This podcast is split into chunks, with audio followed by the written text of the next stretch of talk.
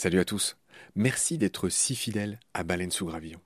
Je viens vous cueillir une minute, pas plus, avant le début de votre épisode pour vous proposer tout simplement de nous soutenir. Offrez-nous une minute au moins de votre temps. Vous savez qu'on est gratuit, sans pub et disponible pour tous sur toutes les applis d'écoute. Clairement, on a besoin de votre aide pour continuer à vivre. Et il y a plusieurs moyens simples de nous aider. 1 vous pouvez nous faire un don unique ou récurrent, quelques balles par mois, quelques euros par mois, euh, sur les liens indiqués dans le descriptif de cet épisode sur Eloasso ou sur Tipeee notamment, il y en a d'autres. 2. Vous pouvez installer le moteur de recherche Lilo au lieu d'utiliser Google qui vous exploite, vous le savez. Et le résultat, c'est que euh, chaque recherche génère ce qu'on appelle des gouttes et pour nous, c'est des petits sous. Voilà. Pour vous, en plus, c'est gratuit. Donc, c'est pas difficile. Encore une fois, tous les détails sont dans le descriptif de cet épisode. Moi et plusieurs membres de l'équipe de BSG, on propose maintenant des fresques de la biodiversité, on propose des conférences.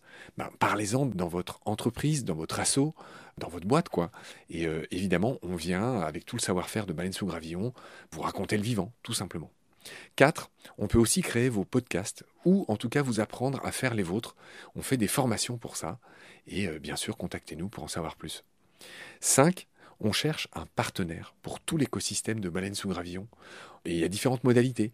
On en cherche un pour l'ensemble, on peut en prendre un pour euh, un podcast en particulier, ou euh, ce qu'on fait de plus en plus, on peut en prendre un pour euh, une série d'émissions. Évidemment, euh, c'est négatif, c'est moins cher à chaque fois. Moins bon marché, j'ai envie de dire, parce qu'on n'est pas si cher.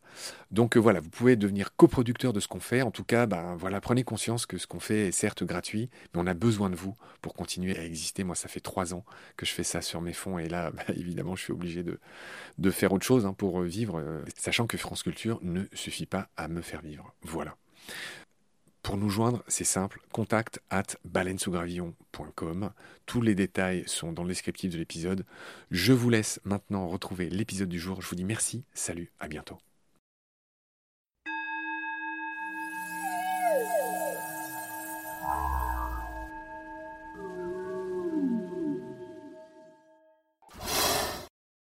Le sarcoran froid, du coup, ça reste un grand vautour, hein, puisqu'il peut quand même atteindre les 2 mètres d'envergure. C'est un petit à côté des grands condors mais il est tout de même nettement plus grand que les urubus.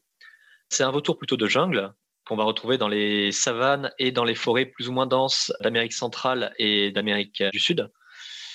Effectivement, c'est difficile de décrire son ornementation faciale. C'est vraiment extrêmement complexe. Pourquoi est-ce qu'il a développé autant de caractères C'est ce qu'on appelle les caractères sexuels secondaires qui vont permettre euh, probablement aux individus de se reconnaître entre eux et de se sélectionner?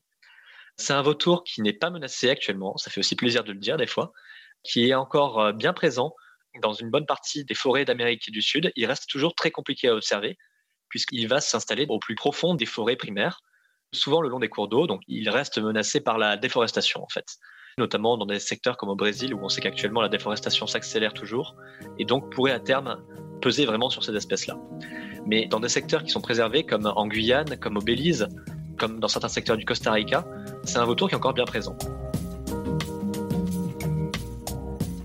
Jean Andrieux est un spécialiste des rapaces en général et des vautours en particulier.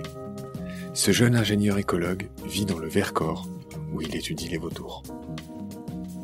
Dans cet épisode, une fois n'est pas coutume, j'aurai le plaisir d'échanger avec Jean sur un oiseau que je connais bien, le condor des Andes. J'ai vécu six ans au Chili, où j'ai travaillé comme guide d'expédition de montagne dans les Andes et j'ai donc eu la chance de rencontrer ce géant des cimes. C'est un oiseau d'autant plus particulier pour moi que c'est mon totem au sein de l'équipe de baleines sous gravillon.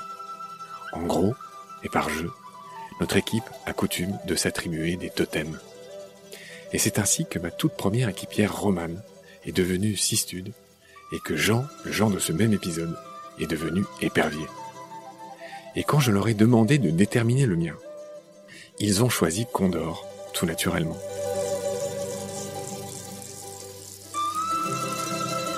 Et au-delà de cette coutume, j'admire beaucoup cet animal qui est très présent dans la culture de nombreux pays d'Amérique latine et des peuples des Andes. Il figure notamment sur les armoiries du Chili, aux côtés d'un cervidé très rare, le huemul. Par ailleurs, les Chiliens ont fait du Condor une BD très connue là-bas. Condorito, le Mickey national, créé par Pepo. Et puis, qui ne connaît pas ces terres? El Condor pasa.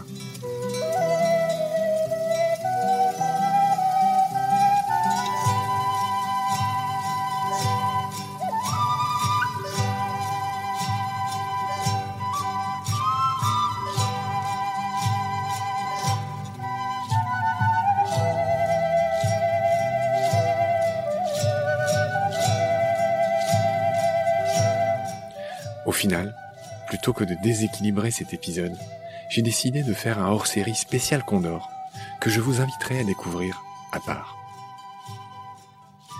Pour l'heure, envolons-nous dans le ciel des vautours du Nouveau Monde. C'est le chapitre 4 de la saga Rapace. C'est parti. Salut Jean. Salut Marc. Alors tu es notre spécialiste vautour, euh, à l'heure qu'il est, tu fais partie de ces personnes qui sont intervenues de nombreuses fois dans Baleine sous Gravillon. Tu y as donc un rond de serviette. On va enchaîner sur euh, les cathartidés, c'est-à-dire les vautours du Nouveau Monde, les vautours qu'on trouve aux Amériques. On a déjà dit dans les épisodes précédents que les vautours du Nouveau Monde et leurs cousins de l'Ancien Monde n'ont rien à voir génétiquement. Ils viennent d'ancêtres qui avaient sans doute des formes extrêmement différentes. Les scientifiques en débattent toujours aujourd'hui, on ne sait pas bien. Est-ce que tu veux en dire un mot? On en est où aujourd'hui? Sur cette histoire de génétique? Est-ce que moi, quand j'étais guide dans les Andes, je racontais à mes euh, voyageurs que les euh, vautours du Nouveau Monde descendaient d'un ancêtre qui ressemblait plutôt à une cigogne, les ciconiformes. Mais j'ai lu que les scientifiques euh, ont remis ça en cause. Et donc, je sais plus trop à quel scientifique me vouer, cher Jean. Éclaire ma lanterne. Alors effectivement, sur l'origine des cathartidés, il y a encore tout un débat. On suppose qu'ils auraient plutôt des ancêtres communs avec des espèces, comme tu dis, de type cigogne ou héron, donc plutôt euh, ou ardéiforme. Après, le débat, il existe encore entre ces deux grandes familles-là. En tout cas, ce qui est certain, c'est qu'ils sont relativement éloignés de tous les rapaces qu'on peut trouver dans l'Ancien Monde et même certains du Nouveau Monde, hein, qui sont les accipitriformes, dont euh, nous avons déjà parlé dans certains épisodes et qui, eux, sont le groupe de rapaces le plus commun au monde, puisque les cathartidés, cathartiformes, il n'y en a que cette espèce qui sont toutes présentes donc euh, dans les Amériques.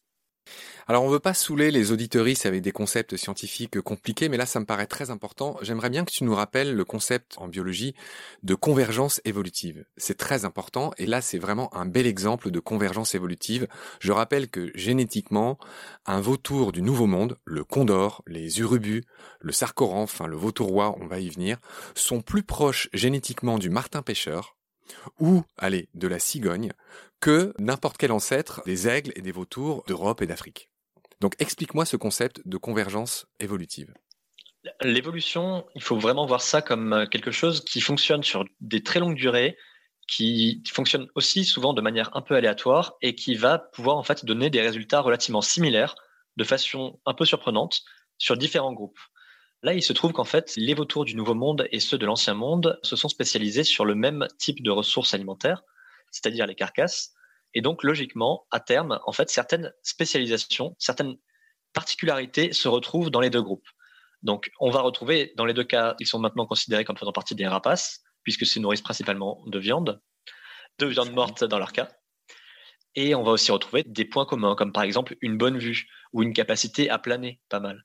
Puisqu'en fait, les carcasses sont une ressource qui est relativement rare et donc il faut économiser son énergie. Et économiser son énergie quand on est un oiseau, il n'y a pas beaucoup, beaucoup de solutions. Et la meilleure, apparemment, c'est de planer. C'est d'alléger sa carcasse et de profiter de tous les courants ascendants. Donc, c'est des choses qu'on va pouvoir retrouver chez des groupes qui génétiquement sont éloignés, mais qui se sont retrouvés dans l'utilisation d'une même ressource à deux endroits différents dans le monde. Et puis, pardon, il y a évidemment l'histoire d'avoir un cou nu, il y a l'histoire d'avoir un bec puissant, et puis il y a aussi l'histoire des pattes. Voilà, tout ça, c'est des convergences évolutives. Puisqu'ils utilisent la même ressource, on a retrouvé maintenant beaucoup de points communs. Et si on montre à quelqu'un qui n'a pas forcément des notions en évolution, une photo d'un urubu à tête rouge et une photo d'un vautour charognard, il ne verra pas de différence vraiment très marquée et pourrait très facilement penser que ce sont des oiseaux très proches, ce qui est logique puisqu'ils se sont spécialisés sur le même genre de choses. Bon voilà, donc on a fait le tour sur cette histoire de convergence évolutive. C'est pas la première fois qu'on en parle dans Baleine sous gravillon, mais là pour le coup, c'était vraiment l'occasion de rappeler ce que c'est. On va commencer par le plus connu de tous les cathartidés, le plus connu des vautours du Nouveau Monde. Il s'agit bien sûr du condor des Andes. Vulture griffus, donc qui est un peu le chef de file de cette famille des cathartidés. Alors, Vulture griffus, le condor, c'est tout simplement le plus grand oiseau volant terrestre.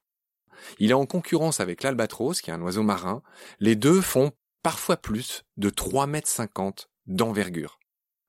Il se trouve que le condor est aussi un des oiseaux les plus lourds volants. Il y a des condors qui peuvent faire plus de 15 kilos. En moyenne, ils font un peu moins.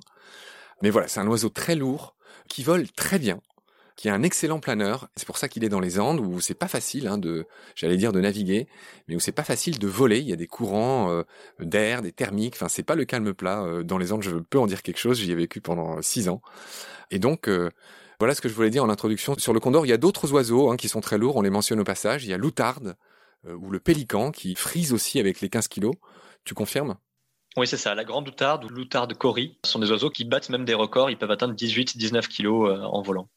On l'a dit, on va en parler après, mais euh, le condor est le cousin chez les cathartidés de l'urubu à tête rouge, il y a aussi l'urubu à tête jaune, il y a le cathartes aura, il y a aussi un urubu noir, enfin voilà, euh, c'est une grande famille des urubus. Je voudrais euh, dire encore quelques informations sur le condor. La première, c'est que comme tous les vautours, pour le coup, ancien Nouveau Monde confondu, c'est qu'il peut pas vraiment compter sur ses pattes pour faire quoi que ce soit. Il a des griffes émoussées, des pattes qui ne sont pas super puissantes. Clairement, voilà, ça c'est un signe de reconnaissance des vautours. C'est ce qu'on avait dit euh, au premier épisode Rapace en général. Hein. Voilà, il n'est pas adapté pour la chasse, il est vraiment adapté pour utiliser, pour exploiter des carcasses, mais pas pour tuer des animaux.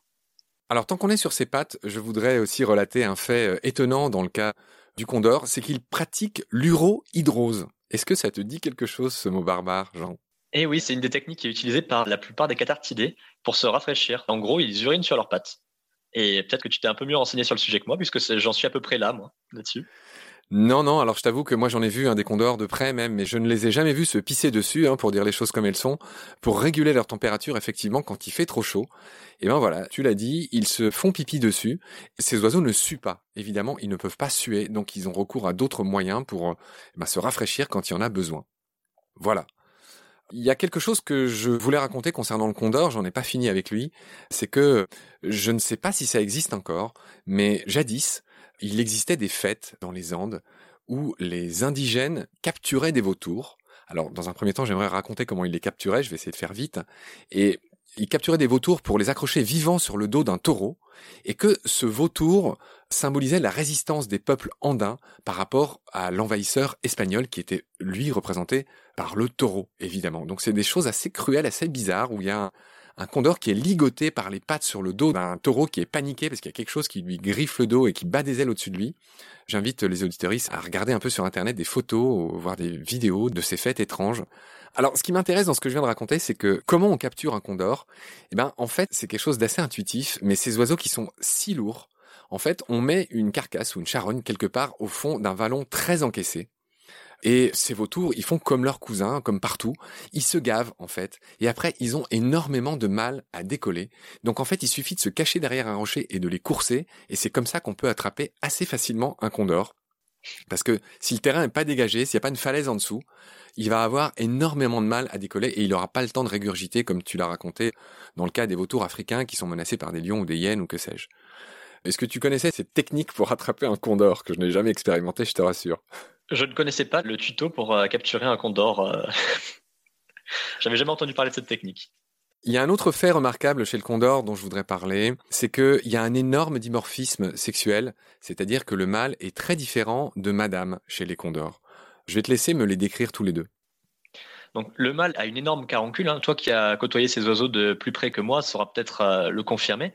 Mais des connaissances théoriques que j'en ai, le mâle a des motifs en fait sur la tête et même des excroissances sur la tête qui sont beaucoup plus marquées que la femelle, qui a une tête beaucoup plus lisse et qui pourrait presque s'apparenter à la tête d'un urubu ou d'un vautour presque de l'ancien monde. Oui, oui, oui, en, effet. Alors, il a une crête. Et en fait, le Condor, il est assez connu euh, parce qu'il a un énorme rôle. Il est même sur la couverture d'un Tintin. Je crois que c'est dans le Temple du Soleil, si je ne m'abuse. Je suis pas sûr qu'il soit sur la couverture d'ailleurs, mais en tout cas, on a tous en tête cette image de Tintin qui est accroché aux pattes d'un Condor. Ce qui rend cet animal qu'Hergé a assez bien dessiné en fait d'un point de vue euh, morphologique, euh, naturaliste. Et donc on voit bien que voilà, le condor mâle, il a sa petite collerette blanche, il a des ailes noires avec des rémiges blanches. Il a sa tête rouge avec la crête et ce qu'on appelle euh, la caroncule. Alors la caroncule, c'est des excroissances de peau. Les plus spectaculaires sont celles du dindon. Je pense que tout le monde se les imagine. Et eh ben, le condor, il a aussi une caroncule. Voilà. Et ce qui est notoire, c'est que dans cette petite famille des cathartidés, donc c'est cette espèce de vautours du Nouveau Monde, eh ben le condor est le seul qui ait un dimorphisme sexuel aussi marqué. Chez tous les urubus, c'est très difficile de différencier le mâle de la femelle. Et même chez le magnifique Sarcoranthe roi, alias le vautour pape, et là aussi c'est un vautour extraordinaire qui vit euh, dans les forêts euh, tropicales pour le coup, Amazonie et compagnie, et chez le Sarcoranthe, donc le vautour pape, ils sont très colorés avec des caroncules très bizarres, orange, bleu, rouge sur la tête. Enfin, ils ont vraiment la tête la plus colorée du règne animal, je pense. Eh ben, mâles et femelles se ressemblent beaucoup. Il y a pas de dimorphisme sexuel chez le vautour pape. Donc c'est vraiment un mystère de plus chez le condor. Pourquoi lui, il a un dimorphisme si marqué alors que ses proches cousins ne sont pas dans ce cas? Il y a un dernier truc que je voudrais ajouter sur le condor, mon cher Jean, et j'espère que c'est toi qui vas pouvoir le faire parce que c'est toi notre spécialiste. C'est que comme beaucoup de vautours, le condor a des plumes qui sont immenses, il a une immense voilure, une immense surface portante, et c'est au bout de ces rémiges, il y a des petites pointes, les plumes ne sont pas symétriques en fait, et ces petites winglets qui ont inspiré les avionneurs, ceux qui fabriquent les Airbus et les Boeing, se sont inspirés de ces euh, plumes qui rebiquent au bout des ailes pour les winglets qu'on voit tous sur les avions, hein, même si on les prend moins les avions depuis le Covid. Et tu sais, c'est l'aile qui rebique un petit peu au bout. Et apparemment, ça permet un meilleur contrôle en vol. Est-ce que tu peux m'en dire un peu plus? Bah, C'est quelque chose qu'on peut retrouver chez plusieurs grands planeurs, chez aussi d'autres espèces de vautours. ils sont effectivement capables de contrôler ça, ce qui leur permet en fait de monter en altitude sans effort ou de ralentir aussi et de baisser leur altitude quasiment sans effort, juste en modifiant un petit peu l'orientation de ces grandes plumes de vol, de ces rémiges, qui leur demandent très peu d'énergie au final et qui leur permettent une excellente aérodynamique, on pourrait presque dire, une très bonne maîtrise en fait des ascendances et du vol plané. Voilà, c'est ce que je disais tout à l'heure en préambule. Les Andes, c'est pas une région calme et facile. Ça bouge beaucoup au niveau euh, des courants d'air. Et donc, le Condor, bien qu'il soit lourd, bien qu'il soit grand, c'est un as du vol plané. Et notamment, on s'en rend pas compte, il hein, faut vraiment le savoir pour comprendre. Mais voilà, en bougeant imperceptiblement ses plumes du bout des ailes, il arrive en fait à affiner sa manœuvrabilité dans des régions du monde où il y a très peu d'oiseaux qui sont capables de voler, hein, jusqu'à 6000 mètres. Voilà, Condor, vraiment, j'exagère un peu parce que je, le connais bien, mais il y a un dernier aspect dont je voudrais parler, c'est que le Condor est pas en super forme comme tous les autres vautours dans les Andes, il est protégé partout. Le Chili où j'ai vécu, il est particulièrement protégé, choyé. Comme beaucoup d'autres pays sud-américains, le condor fait partie des armoiries des pays. On le trouve sur des billets de banque, sur des timbres, c'est un peu une star. Donc le condor est protégé, les peuples andins et même sud-américains sont très fiers du condor. On a parlé du condor des Andes et donc on va continuer sur son cousin nord-américain qui est le condor de Californie, Gymnogyps californianus. Tu l'as déjà expliqué dans un épisode précédent, ce condor a frôlé l'extinction. Je veux bien que tu nous rappelles dans quelles circonstances. Alors voilà, on en avait déjà un petit peu parlé euh, dans un autre épisode. Le condor de Californie, c'est une espèce qui a une histoire un peu particulière. En 1987, là j'ai récupéré les dates exactes, il ne restait dans la nature plus que neuf condors de Californie, tous localisés dans les secteurs euh, du nord de la Californie, alors qu'historiquement, il était présent partout, de la Floride à la Basse-Californie, en passant par le nord du Mexique et une grande partie des États-Unis. C'est une espèce qui a subi une très forte régression suite à des campagnes d'empoisonnement massif de loups, par exemple, suite à la disparition des grands troupeaux de bisons, puisqu'ils dépendaient majoritairement des cadavres de grands ongulés, et sur la fin de son règne sur les cieux américains, suite à des empoisonnements au plomb, au saturnisme qui touchaient très fortement cette espèce, qui altérait euh, sa santé en fait au point que de nombreux individus finissaient par en mourir. Donc en 1987, le gouvernement américain a pris la décision de capturer les neuf individus qui restaient dans la nature pour qu'ils rejoignent un programme de reproduction en captivité avec d'autres individus qui avaient été trouvés dans des zoos ou dans des collections privées. Et ça a permis en fait de faire se reproduire cet oiseau en captivité et à partir de 1992 de le réintroduire dans des secteurs qui étaient considérés comme sûrs, donc des secteurs où il n'y avait pas de braconnage, pas d'empoisonnement et où euh, on estimait qu'il y avait peu de carcasses contaminées au plomb dans le milieu. Donc ces endroits qui ont été choisis, ça a été le parc national du Grand Canyon, par exemple. C'est aujourd'hui le secteur où on a le plus de chances de l'observer. Et certaines sierras du sud de la Californie, sur la côte. Donc la population actuelle en 2018, c'est les derniers chiffres que j'ai pu trouver, était de 312 individus en liberté et d'à peu près autant en captivité. Donc on est quand même largement remonté par rapport aux quelques dizaines qui restaient au plus fort de la crise, mais il est toujours considéré comme étant en danger critique d'extinction et comme étant extrêmement sensible, notamment au saturnisme, qui touche encore les populations en fait californiennes, puisqu'ils se nourrissent beaucoup des cadavres des grands cétacés qui viennent s'échouer sur la côte, et les grands cétacés sont eux-mêmes fortement contaminés aux métaux lourds en général, et notamment au plomb, qui vient à nouveau s'accumuler dans l'organisme de ces condors. On croise les doigts, on croise les ailes pour le condor californien.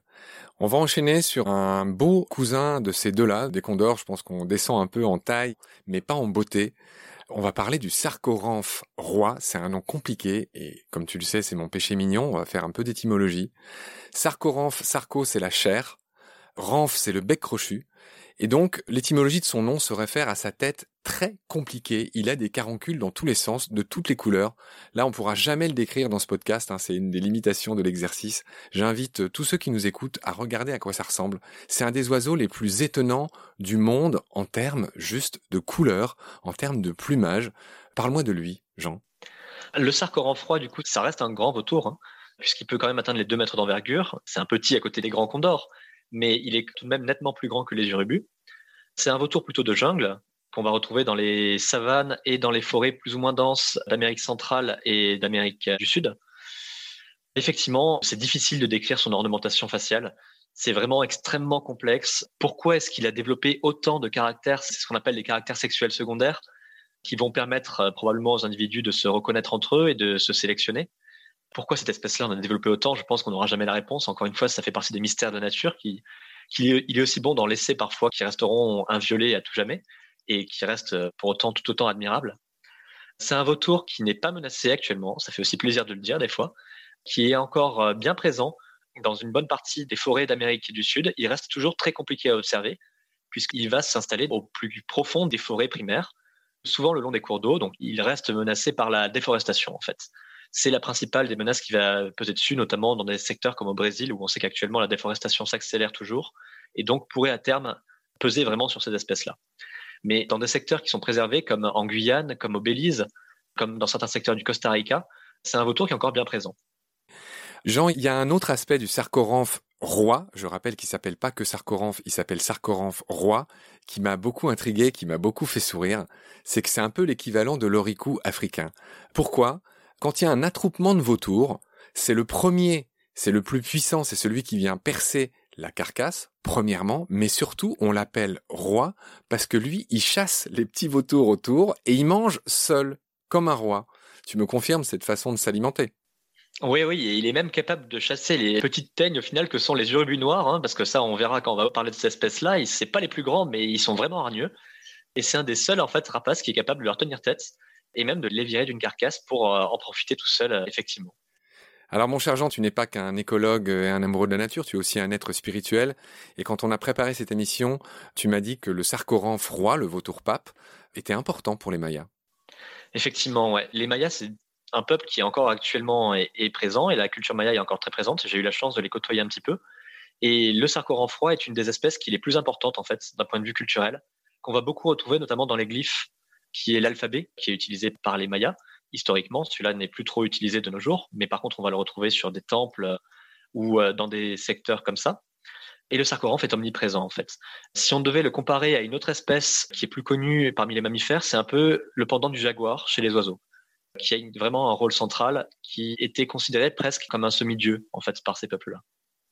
Ok, il y a une dernière chose que j'ai notée concernant le sarcoramphe, hein, qui on aura rendu un bel hommage, c'est que, je ne sais pas comment dire, dans la phylogénie, c'est-à-dire dans la taxonomie, de cette science qui consiste à, classer les animaux dans différentes catégories, eh bien j'ai appris une expression, le sarcoramphe froid est incertae sedis, ce qui veut dire en latin sur un siège incertain. Ça veut dire qu'en fait, on ne sait pas où il est dans l'arbre de la vie, on ne sait pas encore exactement où le mettre, on l'a déjà dit plusieurs fois. Est-ce que c'est de la famille? Comme les autres, d'ailleurs, le fait d'être Incertae sedis ne vaut pas que pour le sarcoran froid, c'est vrai pour tous les vautours du Nouveau Monde. On ne sait pas s'il fait partie des cyconiformes, de la famille des hérons, il y en a qui penchaient pour les falconiformes, pour les faucons, mais bon, est-ce que tu connaissais cette expression de Incertae sedis que je trouve délicieuse? Ah bah je ne la connaissais pas, mais je trouve qu'effectivement elle est très appropriée. Incertae sedis, donc, qui est quelque chose qui est décidé ou entretenu par un comité très officiel de classification des animaux, et en tout cas celui d'Amérique latine a décidé cela. J'invite encore une fois ceux qui voudraient en savoir plus à se renseigner. Là, ça sera aller euh, un peu loin. On va enchaîner maintenant sur les cousins de ces trois-là, qui sont les urubus. Cher Jean, on va commencer euh, peut-être par celui que j'ai le plus vu, l'urubu noir. De loin, on dirait un corbeau, mais vraiment très loin, hein, parce qu'il a quand même une belle tête de vautour bien ridée. Et lui, c'est le Coragyps atratus. Parle-moi de cet urubu noir que j'ai beaucoup vu euh, au Chili. Il est tout simplement partout. Hein. C'est un vautour qui est omniprésent, surtout dans les secteurs où on va trouver pas mal d'activités humaines. Au nord, on peut le retrouver à partir de New York, y compris même en ville, jusqu'au sud du Chili. C'est un petit vautour hein, qui va pas dépasser 1m40 d'envergure, qui est souvent très grégaire. Donc, on va observer en grand groupe et qui est extrêmement ubiquiste, c'est-à-dire très large dans ses choix alimentaires. Il va pouvoir consommer des charognes, comme la plupart des vautours, mais il va aussi consommer les œufs d'autres oiseaux, y compris les œufs de leurs camarades urubus noirs qui nichent un peu plus loin. Ils vont aussi parfois manger des parasites sur le dos des grands mammifères. Ça a pu être observé notamment dans le Pantanal, dans le sud du Brésil, où certains urubus noirs viennent se poser sur le dos des capybaras pour les débarrasser de leurs tiques c'est un vautour qui peut aussi être assez prédateur, comme on en avait parlé pour euh, le vautour Oriku précédemment. C'est un vautour qui est capable d'attaquer des jeunes au moment de la mise bas de certains mammifères, qui peut aussi tuer quelques micro-mammifères, et enfin qui va aussi beaucoup, beaucoup fréquenter les décharges et chercher sa nourriture dans les déchets humains. C'est aussi pour ça qu'on le retrouve à proximité des zones urbaines.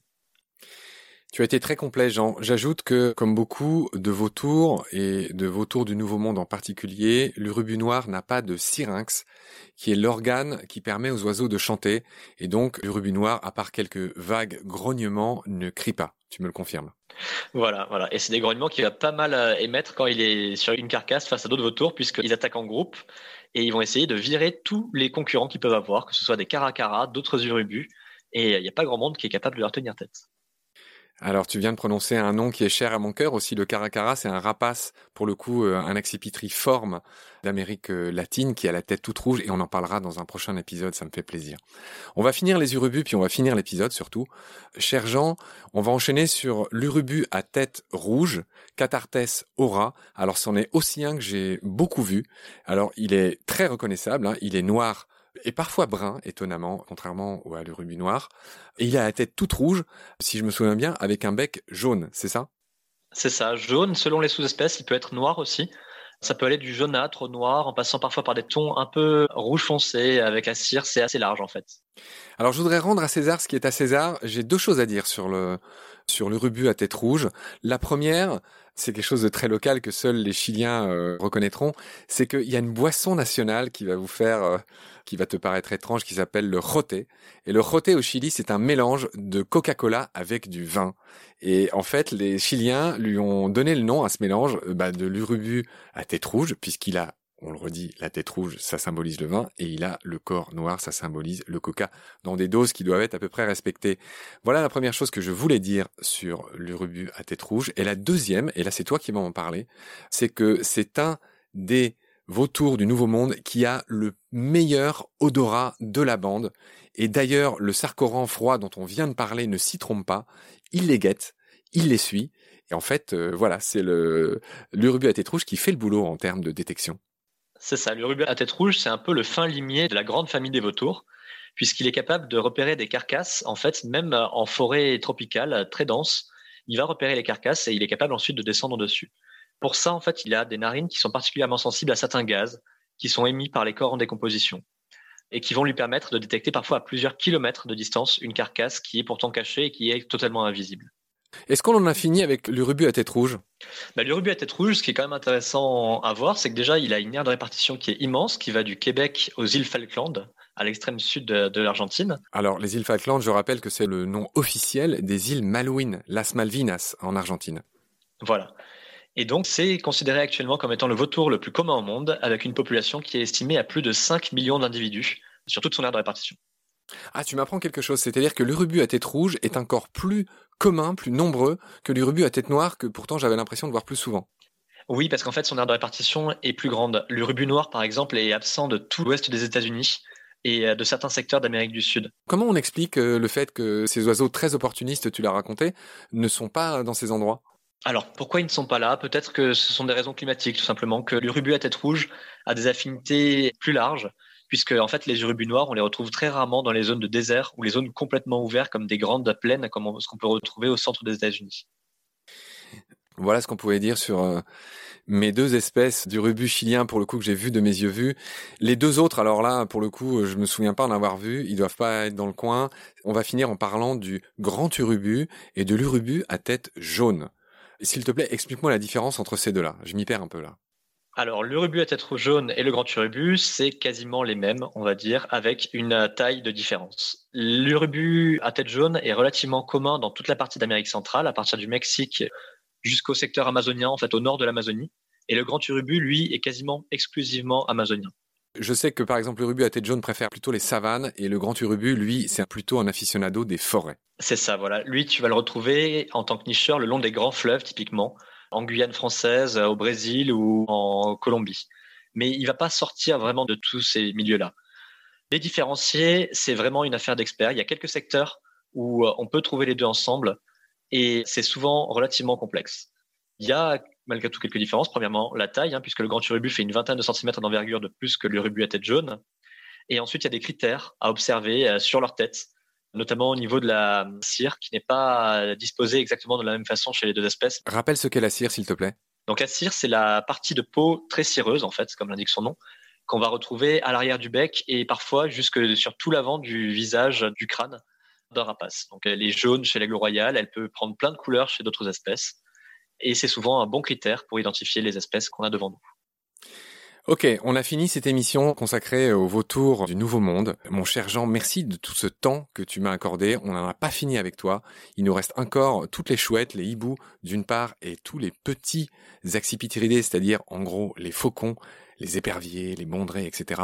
On va voir avec toi. On a encore du pain à plumes sur la planche. Salut Jean. Salut Marc.